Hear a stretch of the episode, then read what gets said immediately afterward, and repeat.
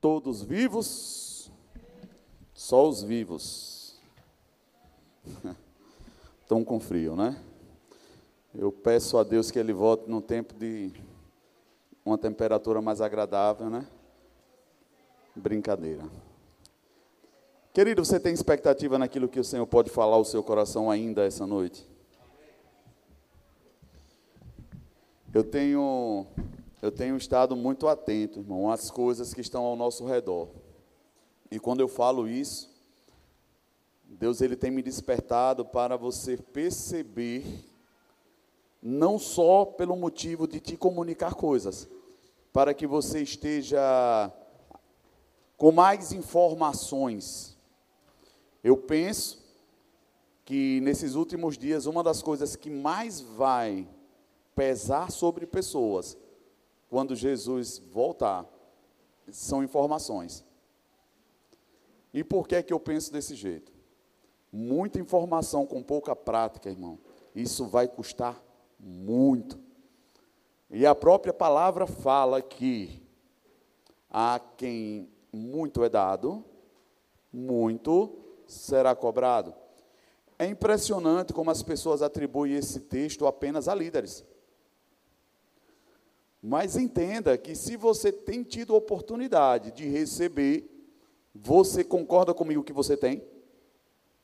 Se você está em um local e você recebe informação, ainda que você despreze, você recebeu. E é por isso que o texto fala: cuidado. E eu vejo muita gente correndo desesperada atrás de muita informação. Ah, vai ter um curso ali, eu quero fazer, vai ter aquilo ali, eu quero ir, vai ter aquilo, isso.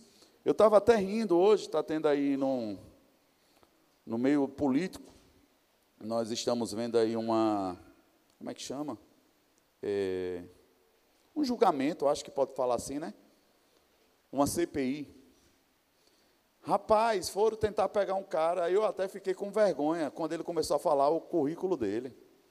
Um cara lá que é da PRF. Meu irmão, o cara falou tanta coisa, tanta coisa, tanta formação, tanto pós-graduação, tanta coisa que eu parei e disse, meu Deus, quem é esse cara mesmo? Eu fiquei até assustado. E quando eu fui buscar, dei um Google para saber exatamente quem era o cara. Irmão, o cara corresponde exatamente como se espera, pelo título e pela postura que ele tem. Fica até difícil de você ir contra uma pessoa como essa. Porque quando você tem algo na sua vida e você não corresponde àquilo, irmão, a frustração é tão grande, não só sua, mas das pessoas que esperam da sua vida comer ou beber algo. Pessoas que querem receber algo. E você se coloca numa posição de dizer não, mas eu já fiz isso, eu fiz aquilo. Ou então você está no trabalho e diz, eu sou isso, na igreja eu sou aquilo, e o Senhor me capacitou para isso e aquilo. E a pessoa cria aquela expectativa na hora dela provar, ela não consegue chegar naquilo. Irmão, se nós como humanos, meros mortais, sentimos essa frustração, imagina Deus dizer bem assim, estou dando tanto, será que eu não tenho o direito de cobrar? Irmão, Tenha certeza, vai ser assim. Muito conhecimento, mas nós não estamos vendo a entrega. Por isso que o melhor é o pouco que você tem, e Jesus fala isso. Seja fiel num pouco. Porque o muito, na minha cabeça e na sua, pode ser várias informações. Mas o que seria um muito para Jesus? Eu acredito que é um pouco mais de relacionamento com Ele já é muito. Então, um muito eu te dou, um muito eu te entrego. Mas seja fiel um pouco. E você percebe como é difícil a gente ser fiel um pouco? Me ajude, gente, só os crentes. Por que é difícil quando é pouco a gente fazer?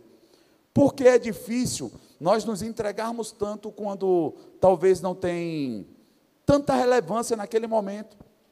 Porque nós atribuímos as coisas de Deus como precisa de muita informação para poder ser poderoso. E eu acho interessante, eu não sei nem porque eu estou indo por aqui, mas eu vou seguir, viu? Eu acho muito interessante quando Jesus ele está acompanhado de pessoas e fica sozinho e diz: Importa que eu vá em Samaria, vamos passar por lá.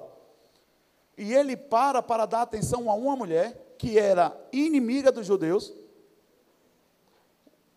O homem não comunicava-se com a mulher nesse sentido, mas Jesus está ali comunicando a ela. Os seus discípulos ainda questionam, mas essa mulher foi aquela a quem Deus usou poderosamente, depois da sua conversão, para rebanhar Samaria. Uma mulher desprezada no meio do caminho. Diga comigo, era pouco naquele momento. Já que a Bíblia fala que tinha tantas pessoas para ser alcançado. Às vezes, irmãos, eu digo isso para você porque eu temo isso. Ah, eu tenho que ir correndo, vou dar um exemplo aqui para você pegar. Tenho que ir correndo para o culto porque eu vou pregar e tem muita gente. Vou para um congresso. Como nós viajamos muito, a gente vivia viajando. E uma frase da minha família mudou a minha ótica ministerial. Quando nós viajávamos antes da manancial nascer, nós cuidávamos de tantas pessoas, eram tantos congressos, eram tantas oportunidades, que eu brincava que eu vivia mais no céu do que na terra, de tanto que a gente vivia para lá e para cá.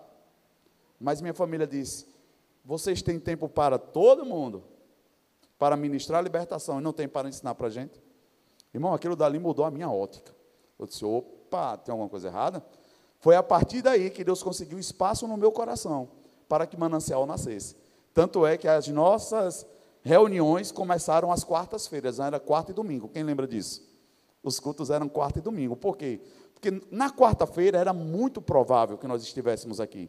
Que ou a gente chegava na segunda ou na terça de manhã, mas quarta estava. E normalmente já estava viajando na quinta de noite ou na sexta de manhã. Era sempre assim, mas quarta estaria. Então a gente disse, começa na quarta, e deixa ver o que é que deu. Não deu tempo de deixa ver, não, irmão. A gente começou, pensou e nasceu a igreja.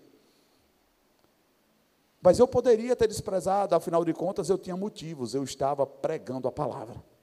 Irmão, cuidado com o que você faz em nome do Senhor. E eu tenho dito, às vezes é muito melhor você não fazer algo em nome do Senhor do que forçar e fazer usando o nome dele. Posso ouvir um amém? Às vezes, irmão, vai ter coisa que o Senhor vai preferir que você não faça em nome dele, do que você ousar fazer em nome dele. Logo, não é, não é apenas no fazer, não é apenas do ter que dar. Não, irmão. Às vezes é não dar mesmo. O ruim é quando nós nos perdemos nesse caminho. E o mundo está jogando isso. Faça, faça, compre, compre, venda, venda. É uma pressão que você, quando percebe, você está fluindo no fluxo do mundo. Eu não sei se você passa por isso de comprou, gostou, queria. No outro dia você vai procurar, ou quando achar, você eita, nem lembrava que eu tinha. Está tão naquele sistema ali de, de oferta, onde você vai pegar o telefone ou o computador para uma coisa, chega uma proposta, aí chega um livro. Quantos concordam comigo que livro é bom? É bom. Mas já teve pessoas que eu discipulando, fui direcionado pelo Espírito para dizer: para de ler. Para de ler. Deixa Deus falar com você, medita na palavra, fica com a palavra um tempo, mas a própria consumição, tenho que continuar comendo. Irmão, é perigoso. Porque você vê pessoas colocando coisa para dentro, mas não estão valorizando o que já tem. E nunca flui, nunca roda, nunca sai. É o que a gente pode chamar, do que já ouvi muito na igreja, de ovelhas gordas. Nós estamos empanzinados. Irmão, comida é saudável, é vida, mas demais mata. Eu posso começar a pregar agora? Amém. O tema da mensagem proposto para essa noite é convencido ou convertido? Você concorda que parece muito os temas, mas é bem distante as coisas. Muito distante. E eu tenho olhado que tem muita gente, irmão, em nosso meio, que se confundem com esses detalhes. Mas se confundem fácil. E coisas que para quem já tem um pouco de conversão caminhando, olha para isso e percebe: poxa, como é que a pessoa pode se enganar? E pode, e pode, e tem muitos. E outra, ainda vou dizer mais: É por isso que muitos não estão entendendo o que estamos vivendo, o tempo que estamos, o clamor do Espírito Santo para a igreja, o que o, o nosso Pai tem pedido, por que se mover nesses últimos dias. E eu fico preocupado, recebi até informações no telefone, tipo assim, você vê uma pessoa chegar e dizer assim, cara, tu viu o que aconteceu isso aqui, perigoso, né? E os crentes não estão nem percebendo, mas você já está recebendo de alguém que você olha e diz assim, você não está nesse contexto. Dá vontade de responder assim. Eu disse, estou entendendo, eu vi, estou entendendo. Vocês estão comigo, irmão? É perigoso, porque a pessoa, além de não se enxergar, ainda está botando o dedo para julgar os outros. Aí parece que agora a gente entende aquele versículo quando Jesus diz assim: irmão, tira primeiro do teu olho, irmão. Cisquinho está querendo tirar a trave dos olhos, do, o cisco do olho do, do irmão sem tirar a trave do teu.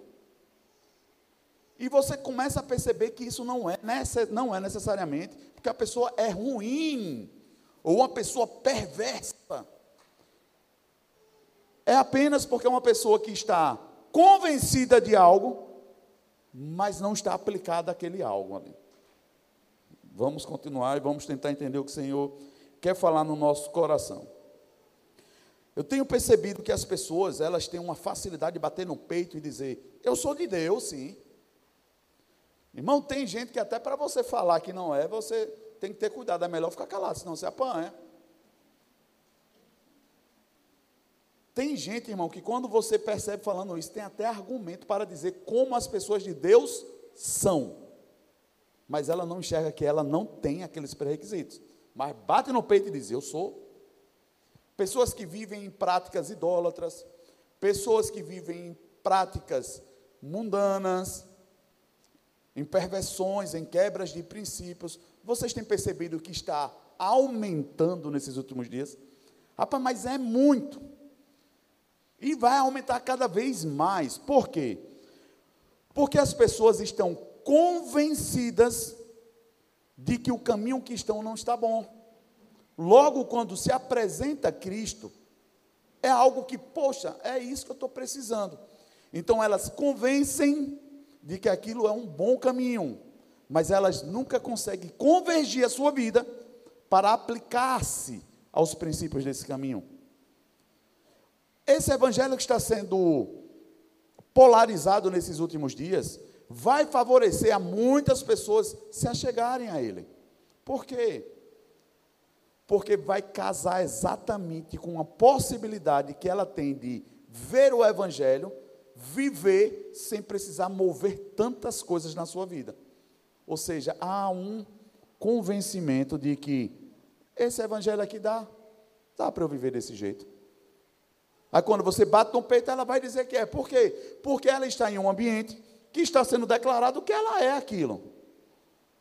Mas quem é que determina quem nós somos, partindo do princípio espiritual? O Pai dos Espíritos. Não tem como, a gente tem que ir para Gênesis. Como é que começa uma realidade espiritual? Quem é que me respalda isso?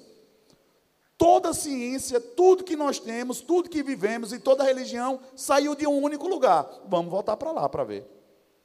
É a Bíblia. E a Bíblia chama Deus de Pai, em Tiago, dos Espíritos. O Pai da luz. Tudo vem dele.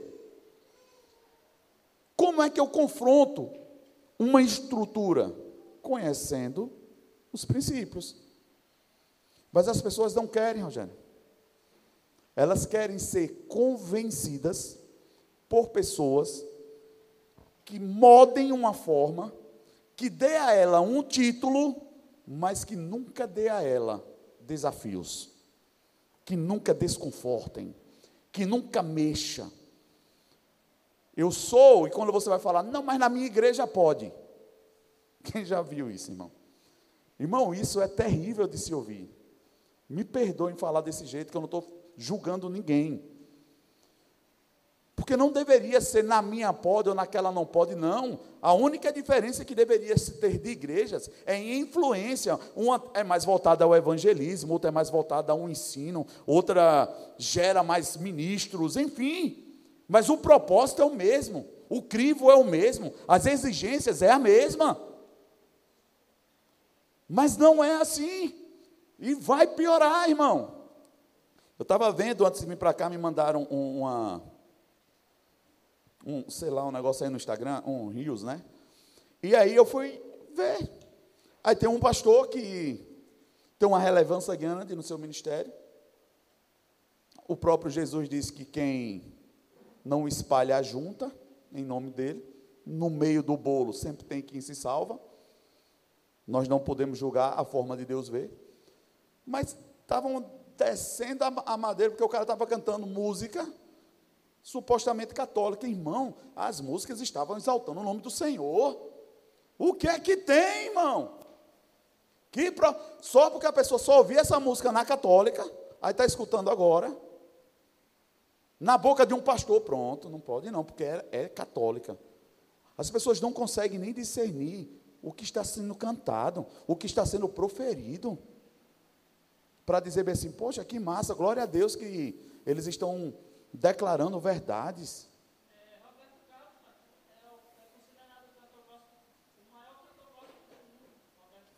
Meu Deus do céu. Jesus amado. Aí você vai vendo uma confusão. Aí, por outro lado, tem pessoas que se dizem cristão, que estão fazendo relevante a sua informação na mídia para bater em canções cristãs, para dizer, essa não está alinhada com a Bíblia, essa não está com aquela, essa não está com aquilo. Se meu irmão, o povo está se perdendo em tanta coisa. Em vez de falar do amor de Deus, falar do que transforma, irmão, tem espaço para isso? Tem. Mas quando eu vou olhar as curtidas, as visualizações, é tanta gente para se juntar para falar mal, para poder criticar, para eu fico assim pasmo. Pessoas convencidas mas que não se convertem, não conseguem aprender do princípio dos discípulos de Jesus caminhando com ele, e dizer bem assim: Senhor, estão falando mal do Senhor, você quer que a gente mande orar? Vou orar e vou mandar descer fogo do céu. O próprio Jesus disse assim: vocês não aprenderam ainda de que espírito vocês são, não? Vocês não entendem, não. Se Jesus não estava pedindo que ele fosse defendido, por que as pessoas estão brigando tanto para defender a Bíblia e não aprendem a vivê-las? Porque é mais fácil falar do que fazer. É mais fácil abrir a boca do que ficar calado.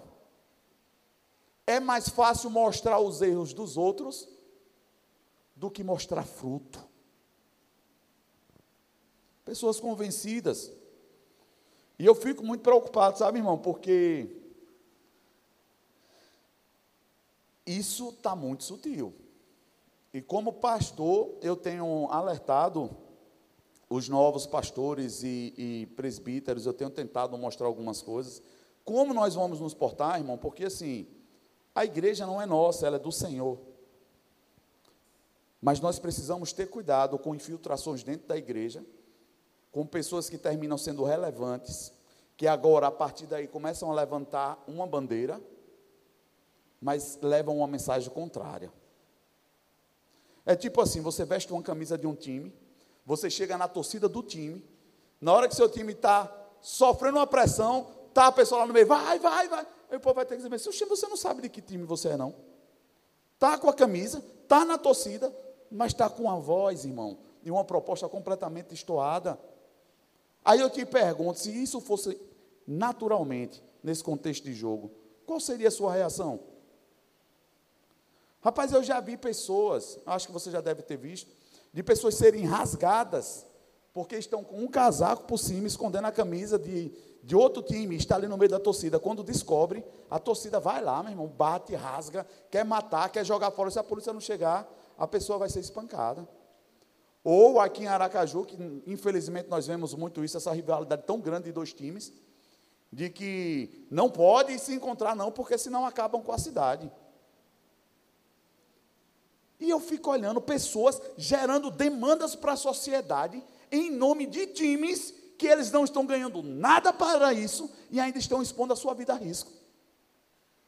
Aí a proposta do Evangelho é dizer bem assim: morra para viver, pregue a vida para as pessoas, não tenha a sua vida por preciosa, aí tu acha que isso vai ser atraente.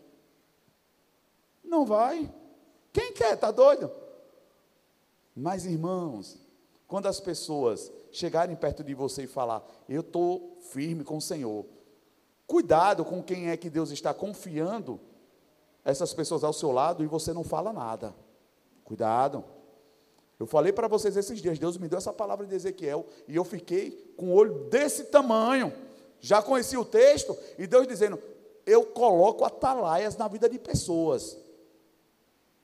Se a pessoa quer viver errada, que viva. Mas se ela estiver do seu lado e você não falar e ela morrer, eu vou perguntar a você porque você não fez a sua parte. Irmão, eu não consigo nem imaginar isso. Como vai ser uma renca de pessoas chegarem e dizer bem assim, mas Senhor, eu estava dizendo assim, certo, você fez tudo isso, mas e fulano que vivia do seu lado, fazendo o que queria e podia e não devia, por que você nunca falou? Por que você nunca posicionou? Ah, porque a gente era tão amigo, tão unido, ia estremecer as amizades. Cuidado, irmão. Cuidado. Porque se tem pessoas convencidas do seu lado, ou você vai firme no Evangelho para ela se converter, ou então dá um espaço. Porque Deus é justo. Deus é justo. O mundo pode andar de cabeça para baixo aí, a justiça do mundo está meio atrapalhada as coisas, mas Deus continua sendo o mesmo. E a régua dele é a mesma, não mudou. E graças a Deus por isso, porque é por isso que nós podemos confiar e nos lançar cada vez mais. Deveria ser agora a hora da gente colocar a camisa e sair no meio da rua. As pessoas estão começando a esconder camisas de frases cristãs. Porque começaram a chegar em certos é, shoppings e ser hostilizados. Ah, você não pode porque você está professando uma mensagem e vai deixar os outros constrangidos. Aí as pessoas começam a tirar suas capas para não confrontar os outros. Como pode? Como a pessoa pelo menos não diz, não, meu irmão, não estou confrontando ninguém, não. Não paga esse preço de tentar mostrar para as pessoas. Não, é melhor evitar problema, né? Vamos ficar aqui tranquilo. Eu acho que isso vai custar muito caro nesses últimos dias. Pensando nisso tudo, eu queria, na verdade, entrar. Eu não sei se você já pensou naquela palavra genealógica, aquela árvorezinha que a gente estudou lá, não sei nem que série. Você já viu isso na sua escola, filho? Então você já viu? Então deve ser mais baixo ainda, né? O nível. É logo no começo, então, né? Que a gente aprende essa árvorezinha. É? Olha. Pronto.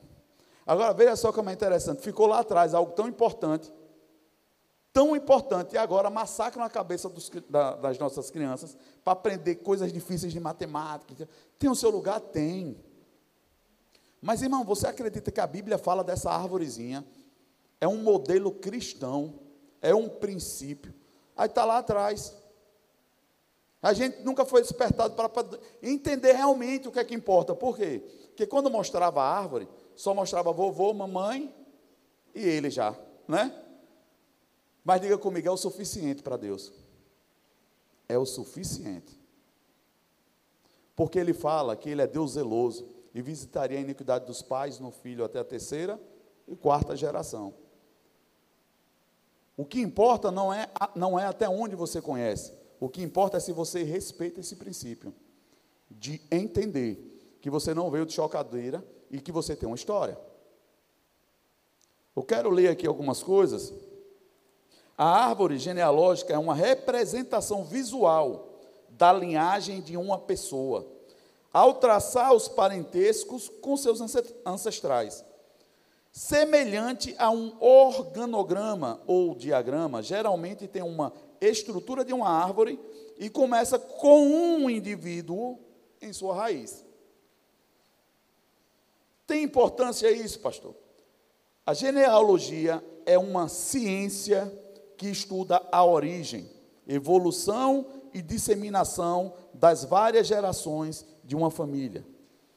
A partir de informações buscadas em documentos, certidões de pais, tios, avós, bisavós, as pessoas conseguem, diga, conseguem descobrir seus antepassados e quando e onde eles nasceram.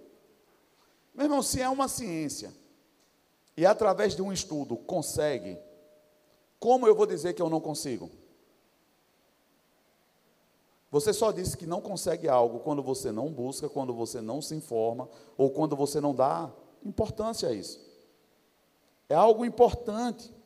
Eu lembro que nós estudamos, nós estávamos aqui no Cine, Cine Jovem e nós assistimos o filme. Quando nós vemos essa palavra aqui, não sei como é que ela sobe ao seu entendimento, mas a palavra ancestrais é uma palavra muito mal interpretada. Porque você só lembra dela associando você a um macaco, sim ou não? Me ajude, gente. É sim, vai buscar para tu ver.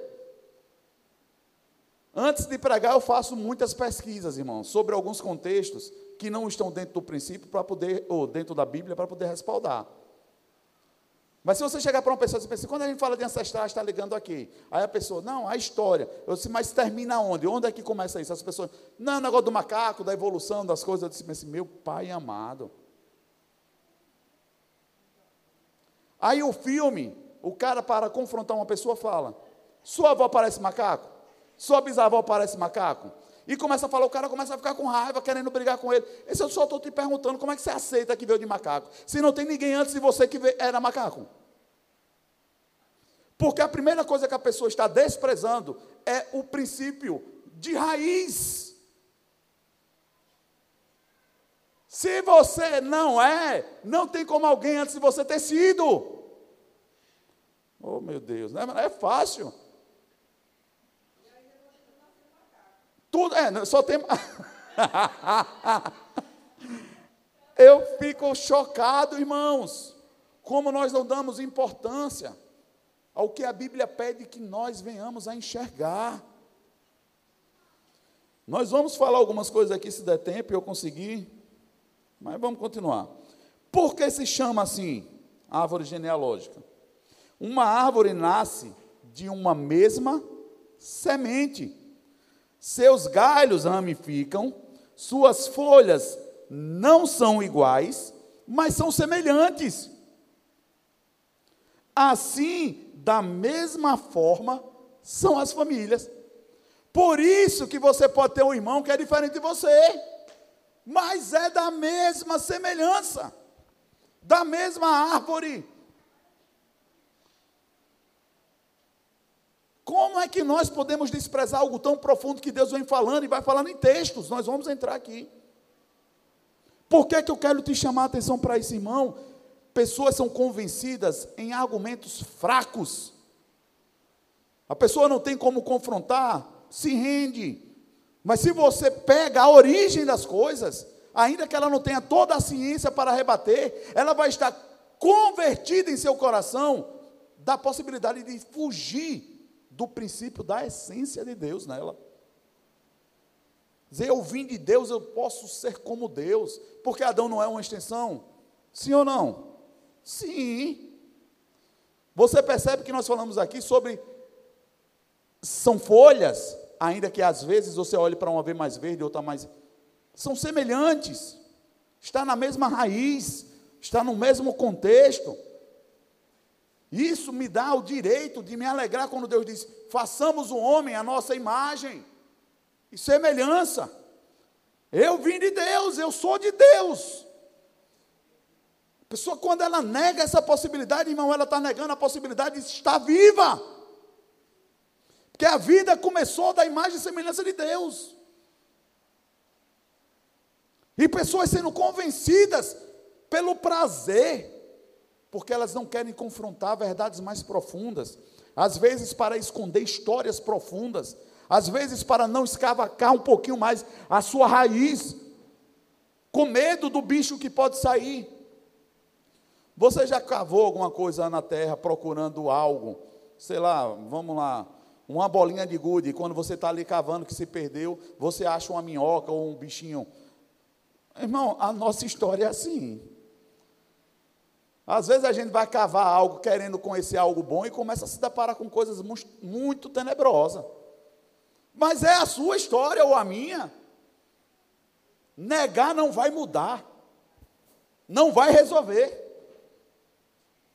Aí as pessoas se convencem do contrário E dizem que são de Deus quando nunca chegaram na raiz de Deus. Nunca conseguiram limpar o contexto para poder conectar-se a Ele. Não vai funcionar. Por isso que o Evangelho não funciona para muitos. Graças a Deus que não é para todos. Porque para os que creem, continua sendo o poder de Deus. E aí, a Bíblia fala no livro de Jeremias, no capítulo 17, o verso 8. Vamos ler aqui o que é que fala esse texto. Eu acho muito interessante como o próprio Senhor não deixa espaço e ele mesmo não tem problema nenhum em falar quem nós somos ou como ele nos enxerga. E ele fala: "E ele será como uma árvore plantada junto às boas águas e que estende as suas raízes para o ribeiro, uma árvore que não se afligirá quando chegar o calor, porque as suas folhas estão sempre viçosas, não sofre de ansiedade durante o ano da seca e nem deixará de dar seu fruto. Jeremias 17, 8. Porque se Deus não se constrange em nos comparar com a árvore, será que não é por isso que também tem a ver que existe a árvore genealógica? Será que não é porque Deus mesmo, você vai ver em outro texto, acho que está nesse aqui no próximo, João 15, 5, eu sou a videira. Ele não tem vergonha nenhuma de te chamar de árvore, ou muito menos dizer que ele é uma videira. Eu sou a videira, vós sois as varas. É daqui, para quem não sabe, que sai o e aí varão, e aí varoa. É disso, é desse contexto. Vós as varas que estás em mim, e eu nele. Esse dá muito fruto, porque sem mim nada podeis fazer. Sem mim, nada podeis fazer. Por quê? Porque galho sem árvore só presta para ser lançado no fogo. Por isso que ele afirma que é necessário para que você tenha vida, que você esteja conectado a algo. Mas se você corta a possibilidade de você ser ligado a uma árvore, a uma raiz, você nada mais é do que um galho, nem macaco vai ser. Vai ser um galho seco lançado ao vento.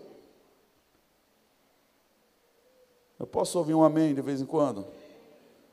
Não tem como a gente negar a nossa história, a nossa origem, as nossas famílias. Não tem como. Agora, venhamos e convenhamos, pelo muito se distanciar de algumas famílias da verdade de Deus, nós vamos ter algumas demandas para lidar com isso, sim ou não? Sim. Mas o que é que tem lidar com demandas ou negar histórias? Rapaz, as pessoas preferem negar suas histórias, criar novas histórias, mentem para si, acreditam nisso, chega lá na frente culpa Deus porque Deus não faz nada por mim. Mas a pessoa mesmo escolhe se excluir da possibilidade de estar conectado a uma história que dá certo, a uma história que tem vida, e depois quer ter vida, quer ter projetos viçosos, quer ter relacionamentos duradouros e frutíferos. Como se não está conectado à vida? Nada funciona fora dessa raiz chamada Deus, chamada videira, que é dele que emana a vida. Que ele diz a possibilidade de uma pessoa, uma árvore estar ligada, plantada próximas a rios. Imagine você plantado em Deus, com o rio do Espírito Santo fluindo, você conectado nele, irmão. Como não funciona? Como não vai dar certo? Aí tem um detalhe que o texto fala: vai vir um calor, vem ou não vem? Ele não disse que vem? Vem. Mas sendo que você vai prevalecer. Por quê? Porque, irmão, nós estamos expostos. Mas as nossas raízes é quem determina se eu permaneço ou não. E nós desprezamos o que não vemos. Eu posso pegar pressão aqui fora, mas as raízes de Deus estão aqui me dando força para continuar. Eu pego o calor na cabeça, esquenta a cabeça e o juízo algumas vezes, mas a seiva de Deus vem e me nutre de novo. Por isso que o choro pode durar uma noite, mas vem a alegria ao amanhecer. Ele está dizendo: existe um ciclo. Por que eu devo fugir do ciclo? Não, não preciso. Eu preciso aguentar um pouquinho. Eu preciso esperar um pouquinho, porque eu sei que eu estou conectado à vida e essa vida vai chegar em mim já já. Já já chega. Eu fui inventar de fazer um churrasco lá em casa. Tem uns diazinho aí. Peguei uma churrasqueirinha pequena que eu tenho e coloquei ela embaixo de uma planta que estava distante e não estava tão perto dela. Irmão, é impressionante. Não chegou a ter aquele calor todo. Mas um lado dela está todo bonito e verde, e o lado de cá está todo amarelado. Deixou de ser a mesma planta? Não. Eu tenho duas opções. Ou eu jogo a planta dizendo que ela morreu, ou eu removo os galhos que estão mortos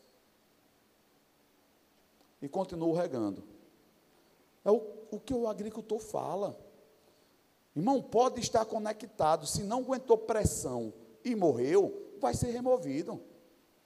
Mas você percebe que a morte veio para este tipo de situação, porque ficou exposto a algo que eu gerei contra ela, que ela não estava preparada para aquilo. E se eu insistisse naquilo, eu poderia danificar por completo a árvore, a plantinha, e matar ela.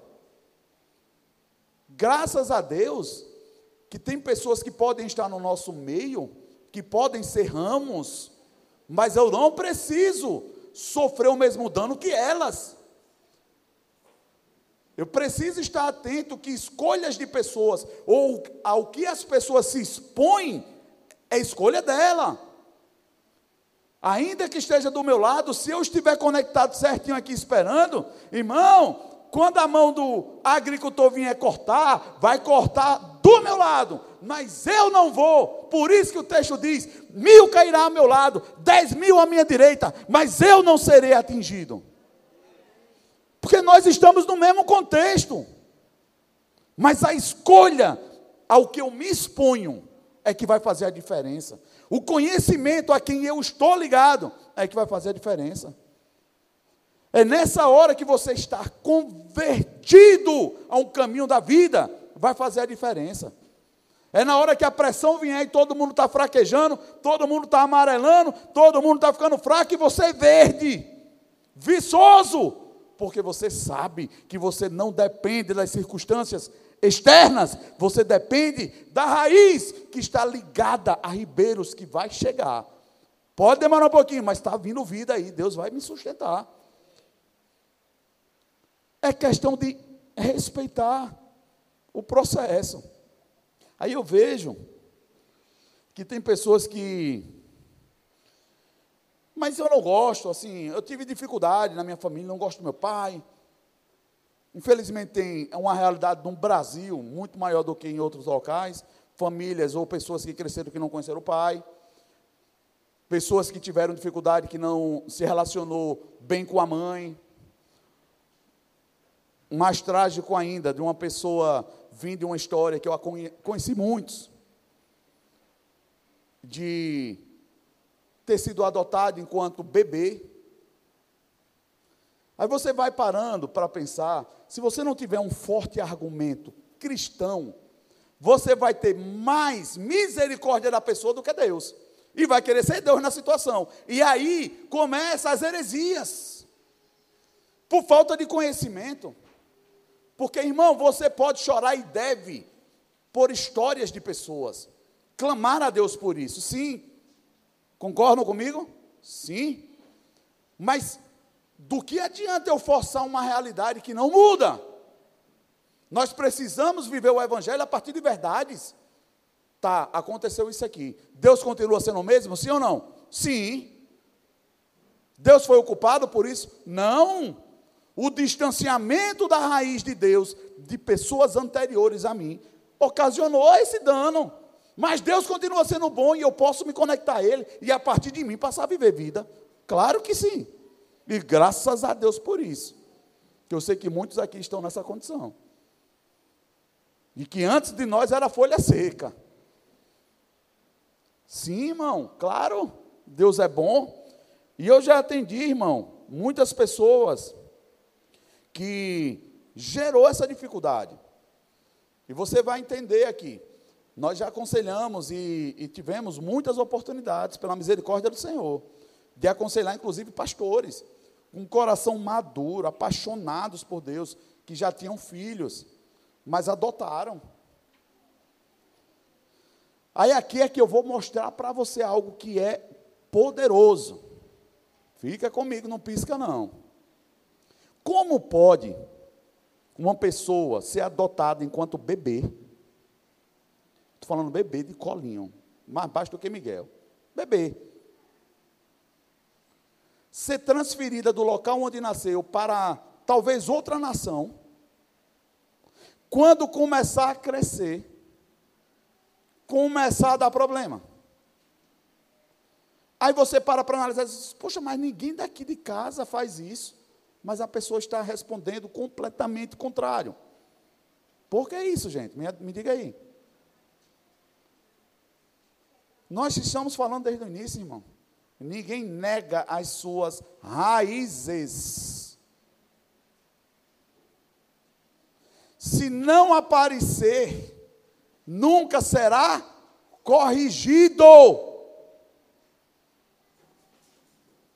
E aí, quando esse pastor chegou e apresentou esses casos, não foram poucos, e não são poucos, de um jovem que nunca teve dificuldade nenhuma com esferas de de milícia, de nada, nunca precisou, pastor amando, cresceu na igreja, aquela, o menino tinha um anseio, uma ira, um negócio incontido, um desespero para um apelo para isso. E eu atendendo a ele, ele disse: "Pastor, é impressionante. Onde eu chego, a milícia quer me abraçar.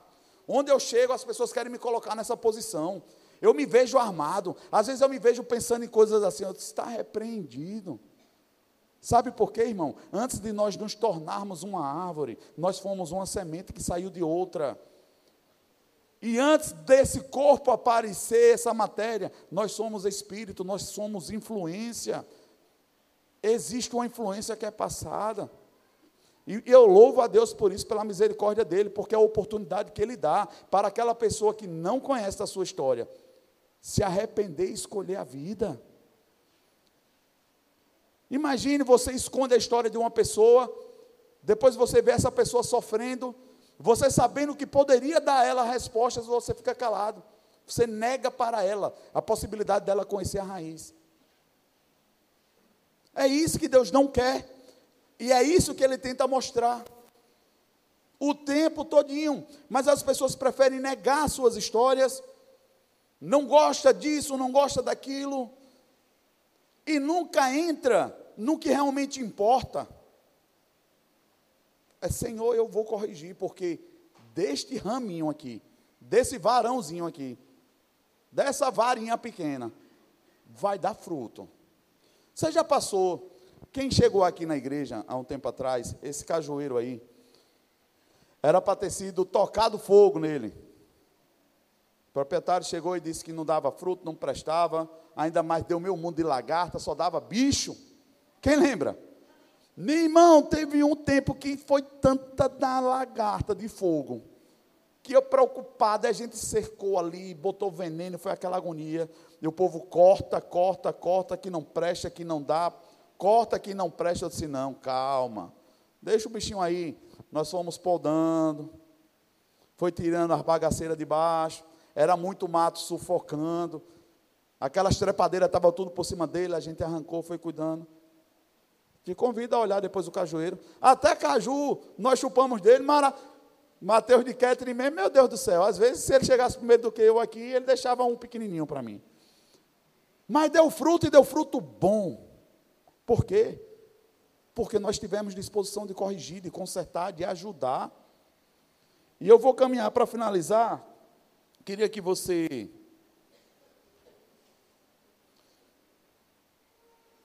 Eu queria que você abrisse comigo em Romanos, no capítulo 11, por favor.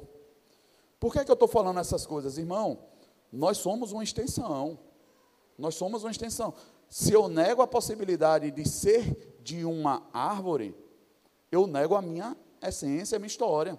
E vocês vão entender no final como é que Deus espera que nós venhamos a fazer. Não é negando, não. Quem nega se distancia da verdade. Romanos 11, 16 ao 22.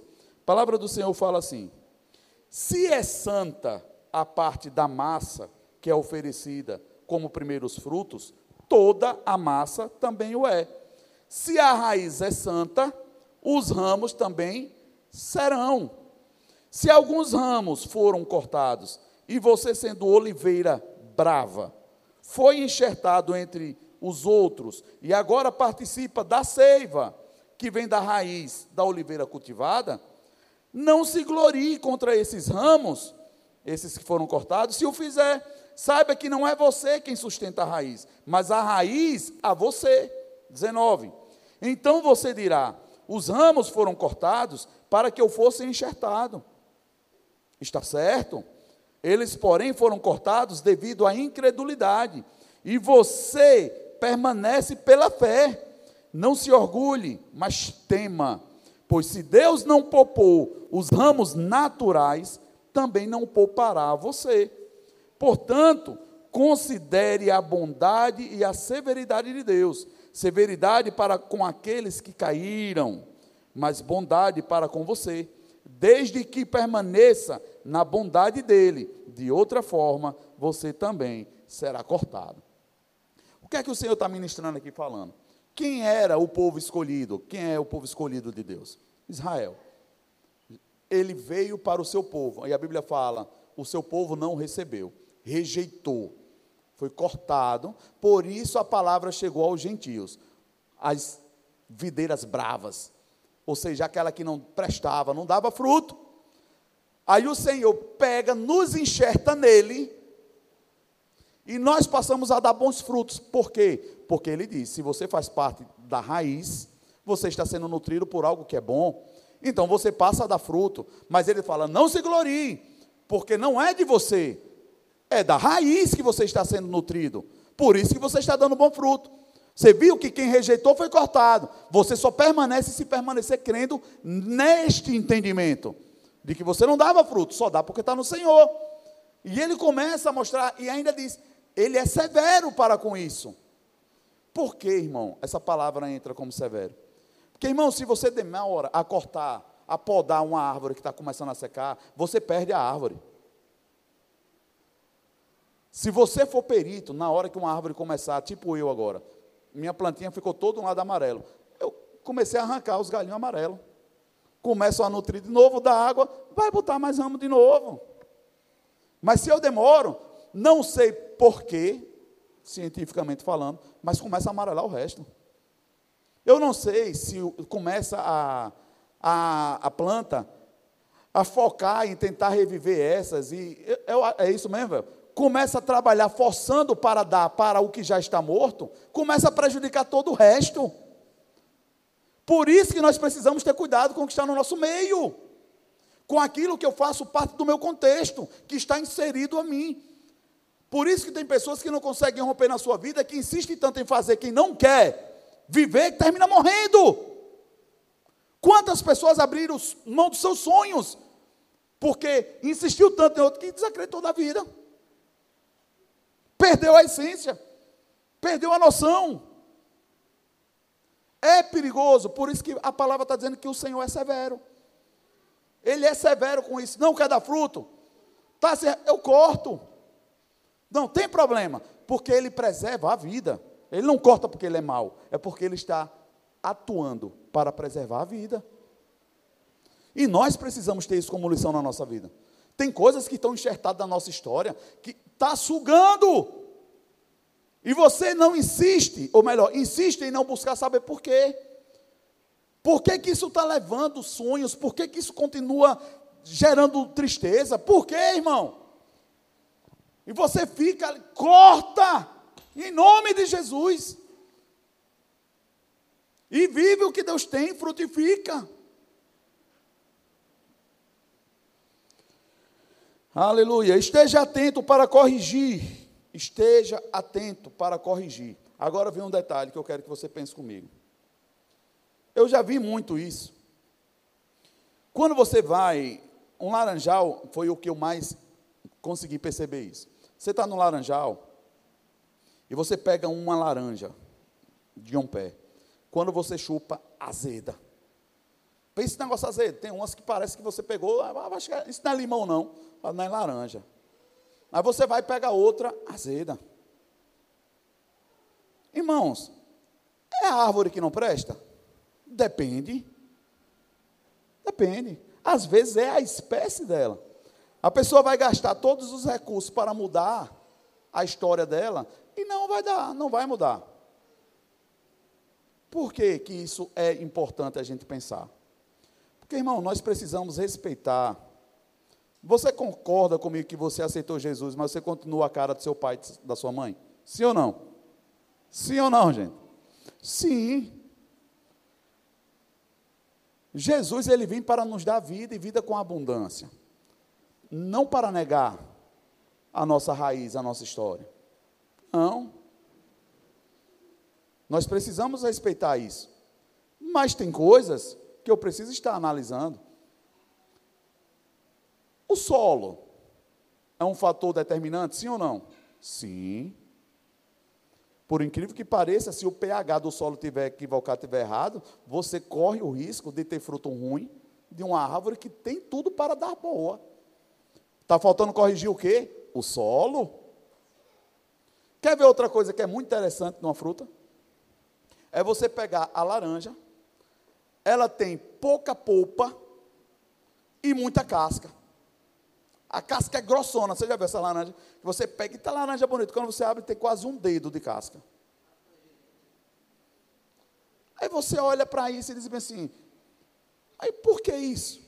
Irmão, se falta água também, ela tanto seca, você pega, corta, você vai espremer, parece a, a, a maçã no pau. Não tem suco, não tem seiva. Cresceu, mostrou que estava ali, mas não deu nada. Água. Faltou água. Na hora do calor, da pressão, ela cresceu, mas não teve substância para entregar o melhor que ela poderia ter. Por que, é que eu também te sinalizo isso? Irmãos, não tem a ver com você necessariamente não estar dando o melhor fruto porque você não presta. Talvez seja a estrutura que precisa ser corrigida. Eu preciso olhar um pouquinho mais para as minhas raízes. Será que eu estou em um ambiente que chega água até mim? Espiritualmente falando, isso é importante, sim ou não? Sim. Claro que sim. Será que você tem os nutrientes necessários? Sim. É importante. Irmãos, eu já cheguei a ver plantações se perdendo e chegar quem conhece de solo, meu irmão trabalha nessa área. É, é, tão interessante e perito como eles fazem, que eles mandam você. Tem a medida certa, não sei se é 20 centímetros assim, 20 assim e 20 para baixo. Você cava, remove esse solo, bota no saquinho, guarda. Você vai em outra área, faz a mesma coisa, vai em outra área, faz a mesma coisa, vai na outra. Para, e você precisa saber de onde você removeu para que quando vier a análise do solo, te mostrar, ó, essa amostra que você me trouxe, está faltando X elemento. Essa daqui está boa. Essa daqui, ó, está faltando isso aqui. Irmão, será que isso não é relevante na minha na sua história? Claro que sim. Porque tem áreas da nossa vida que a coisa frutifica e vai bem, e outras está morrendo. Aí nós queremos anular por completo essa história, esse lado da história da nossa caminhada, simplesmente porque eu não estou conseguindo lidar com esses frutos. Será que não é falta de correção? Às vezes pode realmente ser falta de coragem de cortar. Mas assim, galho bravo, não serve, não vai dar fruto. Corta. Mas nós precisamos entender que o Senhor está nos chamando para a realidade de entender se nós estamos convencidos de que Ele é bom ou estamos convertidos a essa verdade. Estamos vivendo mergulhado nessa verdade. Porque, irmão, ainda que tenha aflição, Jesus, tenha bom ânimo, eu venci. É muito interessante, porque ele não nega a possibilidade de você ser afligido. É que nem você olhar e dizer, tá, caramba, vai secar tudo, está morrendo, está morrendo, está morrendo, está tudo amarelo, aí vem duas chuvinhas, irmão. Brota tudo de novo. Você pensa assim, meu Deus, como é lindo ver Deus agir desse jeito. É poderoso. Aí às vezes nós colocamos para muito longe algo que pode estar perto, e nós colocamos que é muito grande algo que você precisa, quando às vezes é só uma brisazinha de Deus. Por que, que eu te afirmo isso? Tem um texto na Bíblia que fala bem assim: ainda que a árvore tenha sido cortada, ao cheiro das águas brotará. É, eu acho muito interessante porque tem cheiro. Aquela brisazinha caindo na terra, aquele negócio, você sente aquele cheirinho. O cheiro das águas brotará. Aí aqui eu ainda quero te encorajar algo. Tem coisas que pode estar morto, que todo mundo disse que já não vai dar mais certo. Mas ao cheiro da presença de Deus, pode brotar. E você precisa acreditar nisso e não se confundir. Cuidado com o que precisa ser cortado e não é cortado. E cuidado com o que precisa ser regado e que está sendo desprezado. Cuidado, é perigoso. Requer atenção, requer perícia. Para isso você vai precisar investir tempo. Dizer bem assim, poxa, mas eu estou fazendo a minha parte. É como se o Senhor estivesse chamando tecnicamente para dizer: olha o solo, preste atenção em você mesmo. Por que, que às vezes dá certo e por que às vezes não? Porque aqui está fluindo e aqui não. Conserta é Deus dizendo: ei, se está em mim, é para dar vida. A pergunta é: estamos nele? Verdadeiramente nele? Se você está, está convergido a essa verdade, meu irmão, pode esperar e dar glória, porque é dela, da raiz, que vem a vida. Aí é quando a palavra fala: nem se preocupe. Não se glorie, mas também não se preocupe, porque a raiz te nutre. Agora tem um detalhe. Você já imaginou um galho? Meu Deus, eu nunca dei fruto, que fruto lindo. Aí está a pessoa lá embaixo querendo pular e o galho fazendo assim: Não, sai, é meu, te dou não. Você consegue imaginar isso? Tente ver aí com a sua cabecinha criativa, que nem a minha. Você pulando embaixo de uma, uma fruteira e os galhos levantando, e você querendo pegar. Irmão, quem não entrega fruto, recebe pedra. Meu irmão, se a pessoa tentar pegar e não conseguir, vai te cacetar. Ainda que esse faça parte do contexto do Evangelho. Mas, irmão, o fruto é para alimentar os outros mesmo. Eu nunca vi uma árvore abrindo a boca e comendo da sua própria fruta. Não, irmão. Ela gera fruto para alimentar outros. Eu acho que eu já vi até isso em algum lugar. Eu nunca vi o rio bebendo água dele mesmo. Eu nunca vi a, a mangueira passando e vendo ela chupando manga. Nunca vi. O que você produz, irmão, é para outros. Você precisa gerar fruto para outros. Porque você já recebe a vida da raiz. Você já recebe tudo que você precisa da raiz. Não tenha medo de crer que o Senhor te dá mais. Não tenha medo. Gere essa alegria de querer ter para dar. E você vai viver, irmão, nesses últimos dias, como uma árvore frondosa que alimentará muitos. Eu creio que assim se cumprirá. Eu não sei se você já brincou na roça, eu gosto muito de mato, irmão. E você vem passando, de longe você encontra uma árvore que tem muito fruto. Você não precisa se bater, não. Você se bate quando tem muitas árvores com muito fruto. Você se dá o direito até de sair dessa daqui e pegar. Você não, vou pegar o outro ali, mais na frente. Mas em um lugar de sequidão, uma árvore com muito fruto chama a atenção. Ou seja, seja essa árvore nesse mundo seco e caído, irmão. Tem gente com fome. Acho que foi Renatinha que falou para mim esses dias. Hoje mesmo, eu acho. Ela disse, pastor, é impressionante como as pessoas têm sede estão famintas do Evangelho. Eu acho que ela deve ter comentado alguma coisa e as pessoas despertam para. Como assim? O que é isso? As pessoas estão procurando, irmão. Mas aqueles que têm fruto para dar estão escondidos. não tem coragem de liberar. E eu vou liberar mais uma vez uma palavra e finalizo. Se o louvor for subir, te dizendo algo interessante. Irmãos, tem muita gente que ainda não estava em operação ministerial pelo fato de ser manancial. Mas a partir do momento que nós, como a base do ministério, começa a receber de Deus o que ele tem para esse tempo, isso vai aparecer nos galhos. Os frutos vão vir. A unção que nós nos movemos vai começar a ser mais evidente no corpo. Vai começar a ter mais fluir. Vai começar a ter muita evidência disso. Quem tem ouvidos para ouvir, ouça. É para todo mundo, é para quem quer. É para quem quer. Mas quem está na videira, quem está na árvore que não dá fruto, já sabe o que é que o texto fala.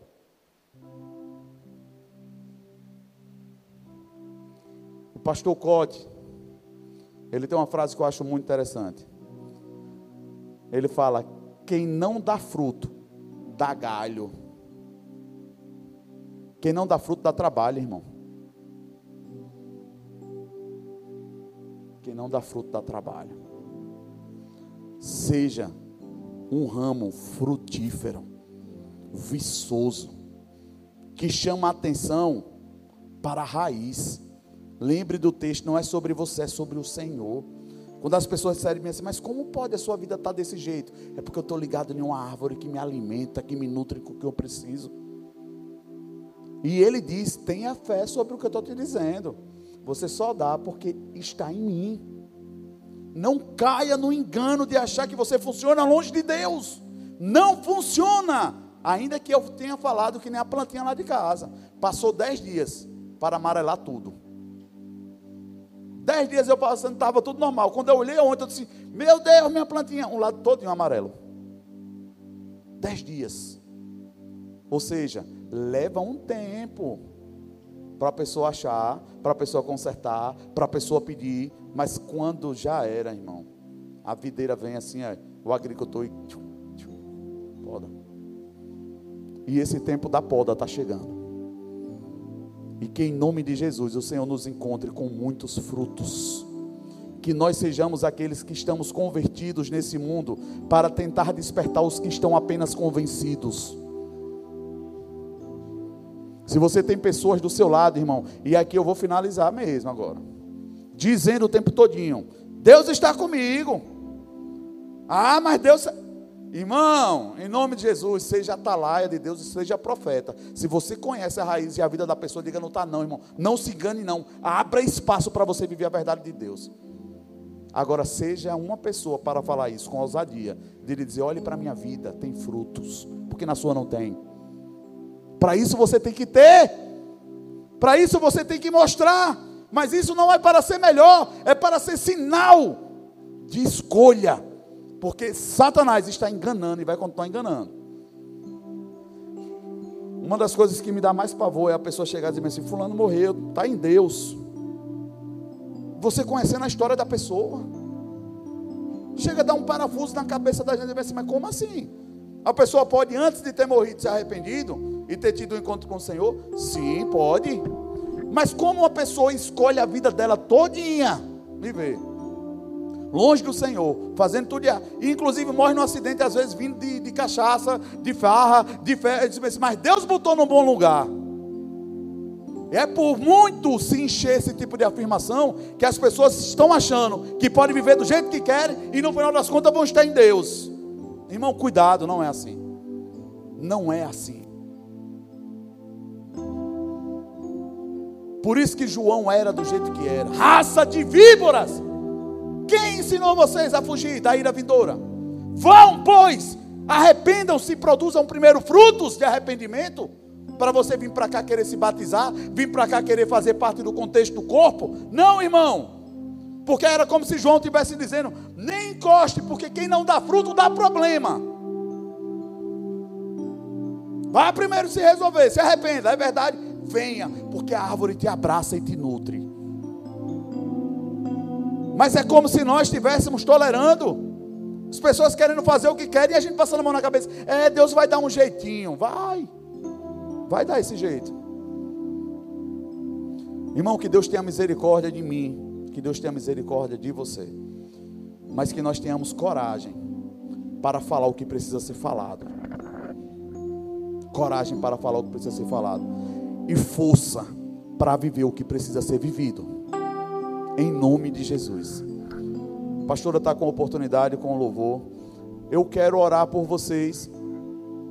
Mas eu queria que aliviasse um pouquinho o seu coração com o louvor primeiro. Eu queria que você repensasse um pouquinho, irmão.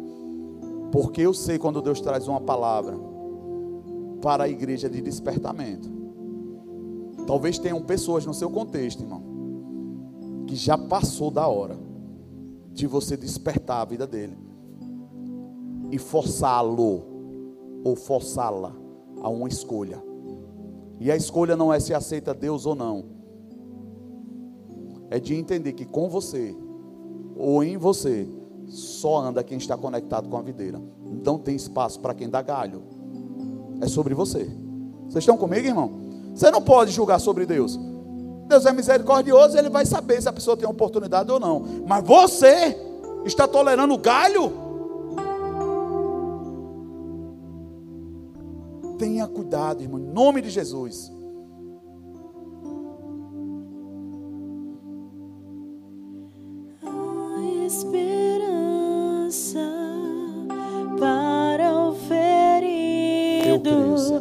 como árvore cortado, marcado pela dor.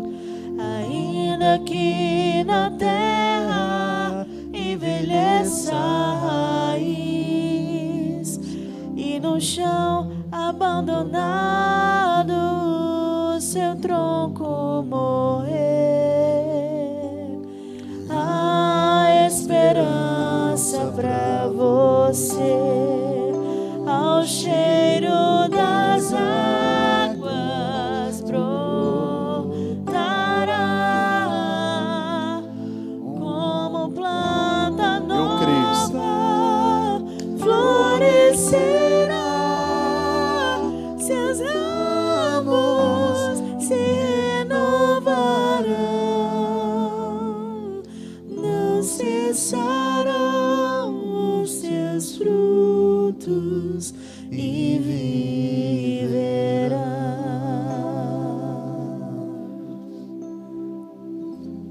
Deixa essa canção descer ao seu coração.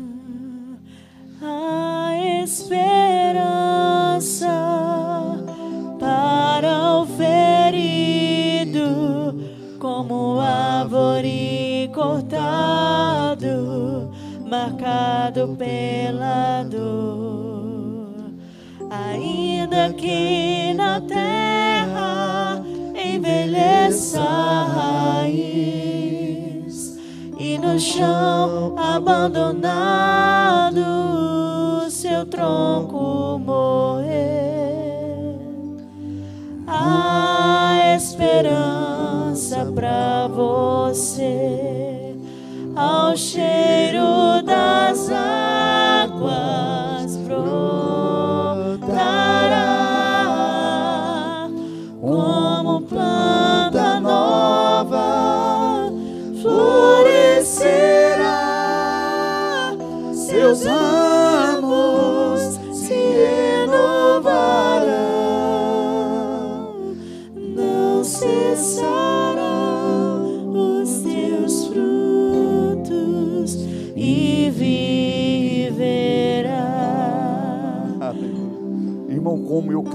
palavra.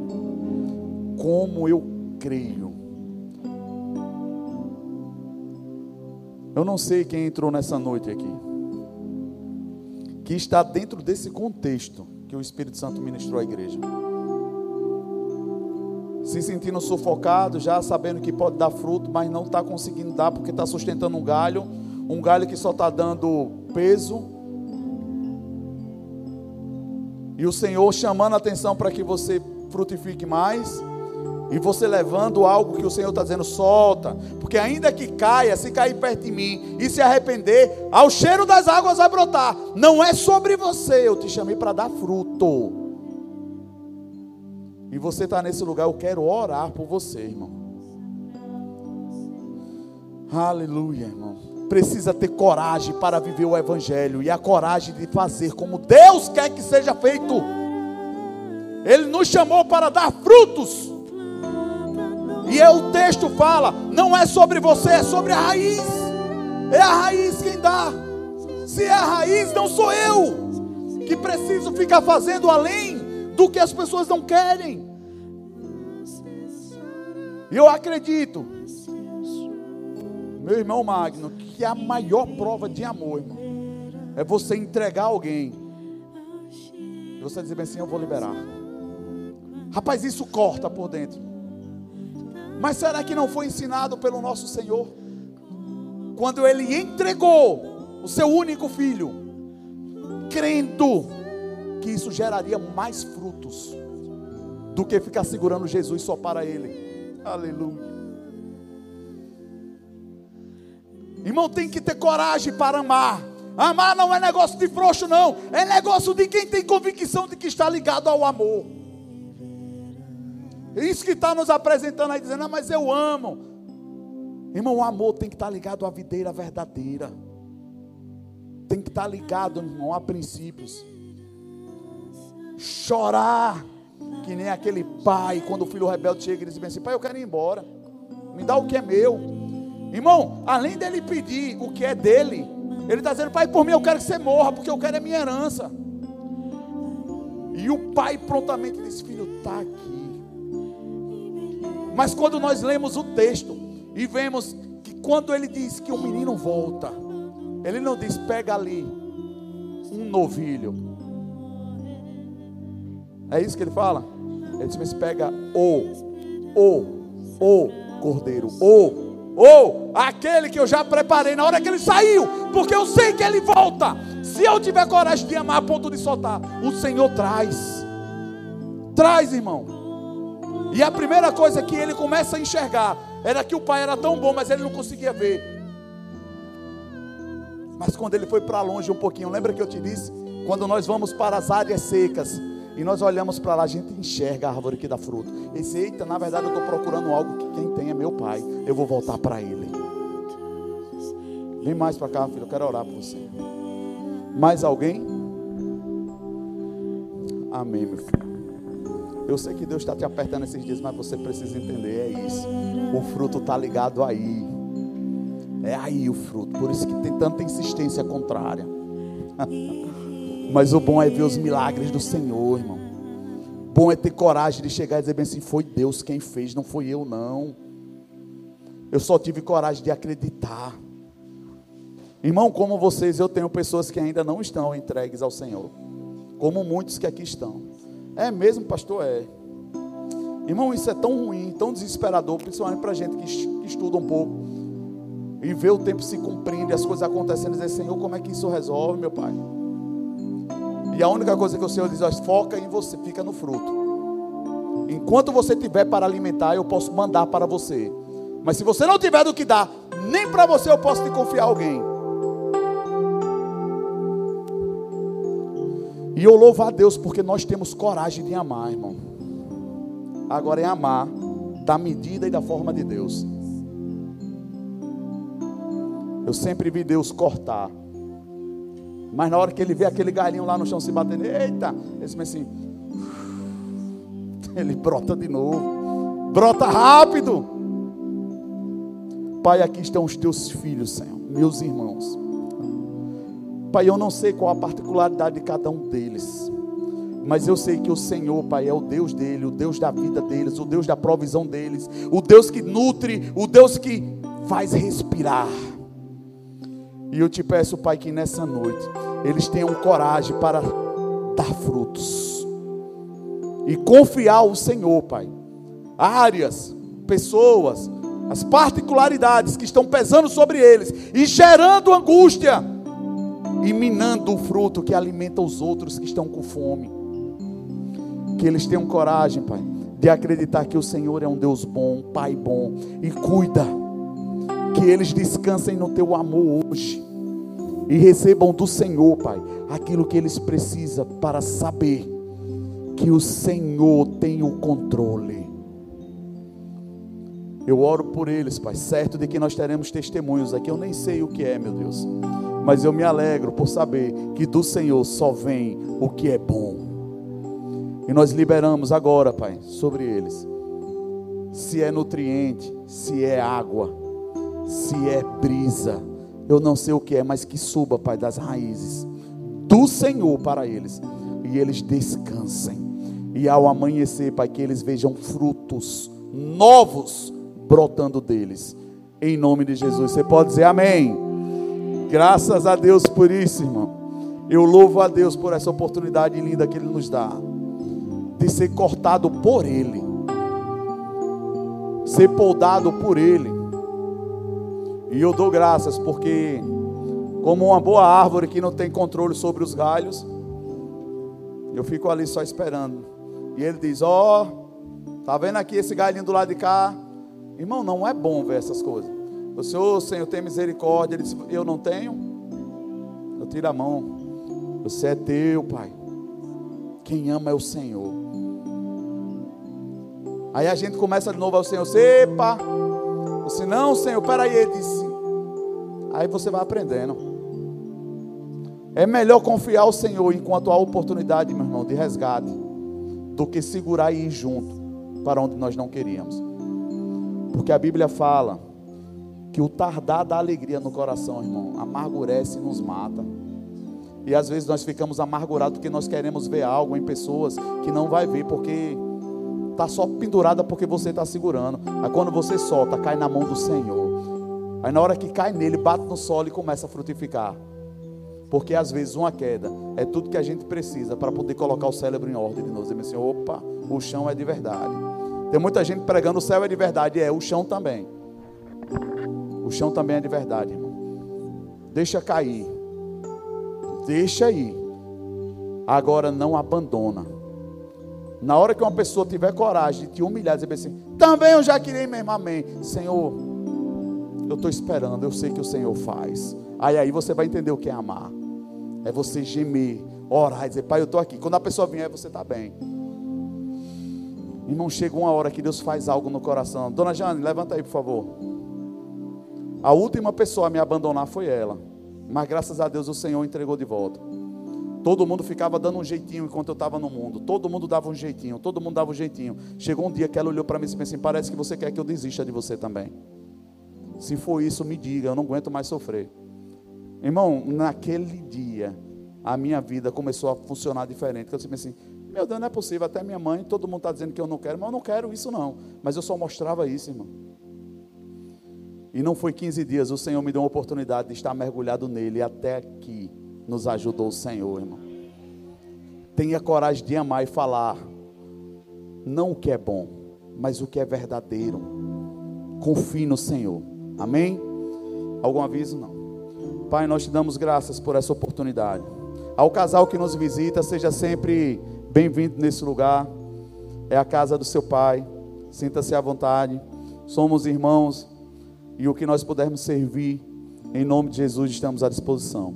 Que o amor de Deus, o nosso Pai, que a graça salvadora do nosso Senhor Jesus Cristo, que as doces e santas consolações do Santo Espírito de Deus, seja com a sua vida, com a sua casa, com a sua família.